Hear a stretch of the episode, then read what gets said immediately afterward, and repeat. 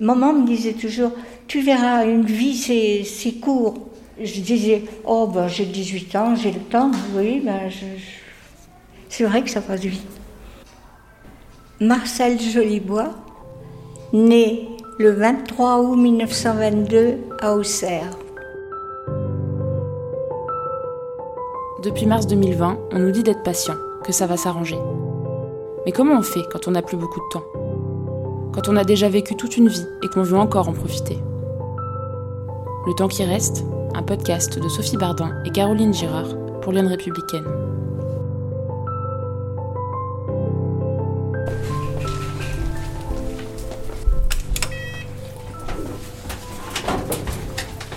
Deuxième étage.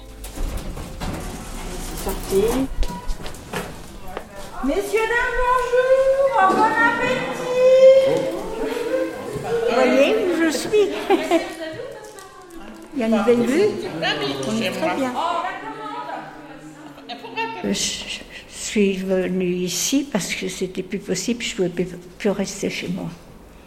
Je tombais, je me faisais des fractures. J'ai eu des aides, j'ai pris euh, la toilette, le ravitaillement pour me lever et me coucher. Non, ben, c'est arrivé que je ne pouvais plus. Et comme euh, j'ai une sœur ici qui vient toutes les semaines, mais elle a 93 ans aussi, alors euh, j'avais trois garçons, ils sont tous décédés à la retraite. Cancer, cancer, cancer. Alors je n'avais plus de famille, à part ma sœur, alors je ne pouvais pas faire autrement. Mais j'ai pleuré. Ça, je pouvais, dire que j'ai pleuré. Et puis, petit à petit, maintenant, je me suis habituée, fait des connaissances. Je ne me plains pas. Je ne me plains pas. Je sais que je ne retournerai pas chez moi et j'ai une grande amie qui vient me voir toutes les semaines qui a, elle a 10 ans d'écart avec moi. Elle dit quand je passe devant ton appartement, elle dit je peux pas m'empêcher de pleurer. C'est vrai que c'est difficile de quitter. Enfin, c'est la vie, hein. Mais je, suis plus tranquille parce que comme euh, j'arrivais à tomber souvent et de me blesser, il a fallu que je prenne une décision. Je suis bien ici. Je suis au rez-de-chaussée, je suis bien. J'ai des arbres, de la verdure.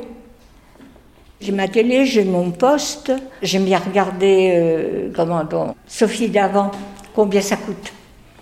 J'aime bien. J'ai mes souvenirs, j'ai mes albums. Les albums photos, ça, ça reste. J'en ai avec euh, mon mari. Mon mari, il y en a pas mal. J'en ai un, tout entier d'ailleurs avec lui. Je l'ai connu au bal. Mon mari était musicien. Je l'avais remarqué. Je disais, oh là, si seulement il pouvait venir me chercher. voilà, quand il s'est arrêté devant moi. Alors, ça va être enregistré tout ça. Alors, il est venu me chercher. Alors, je n'ai pas dit non. 70 ans de mariage. C'est beau. On a eu la chance d'être tous les deux. Hmm. Ah oui, mon mari, oui. C'était tout pour moi. J'ai rien à dire. Il a été vraiment. On a eu une belle vie.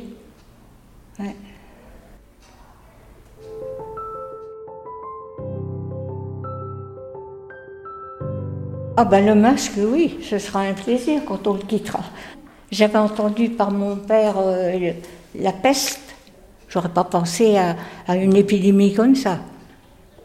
Pas possible avec les, les progrès qui ont été faits avec euh, la médecine, euh, tout. Non, j'aurais pas pensé à ça. Jamais. Bah, puis j'étais 14 jours à l'isolement à Saint-Germain. Oh, ça alors, je m'en souviendrai. Et j'étais avec une dame, on était deux par chambre. Et cette dame a eu le Covid. Quand j'ai su que c'était ça, Là, j'ai eu peur. J'avais peur que ma soeur l'attrape, j'avais peur que les petits-enfants l'attrapent. C'était de l'angoisse quand même. Quand je l'ai vue partir, euh, elle était dans un état, euh, quand ils l'ont emmenée, et j'allais vers elle, je lui prêtais des, des, des illustrés, j'aurais pu très bien l'attraper, mais non. Même ici, quand on a été trois semaines, hein. Trois semaines confinées, on mangeait dans la chambre, mais enfin, j'étais en, sécurité ici. Que chez moi, j'aurais peut-être eu peur, j'aurais, j'aurais été seule. Voilà. J'ai la peau dure.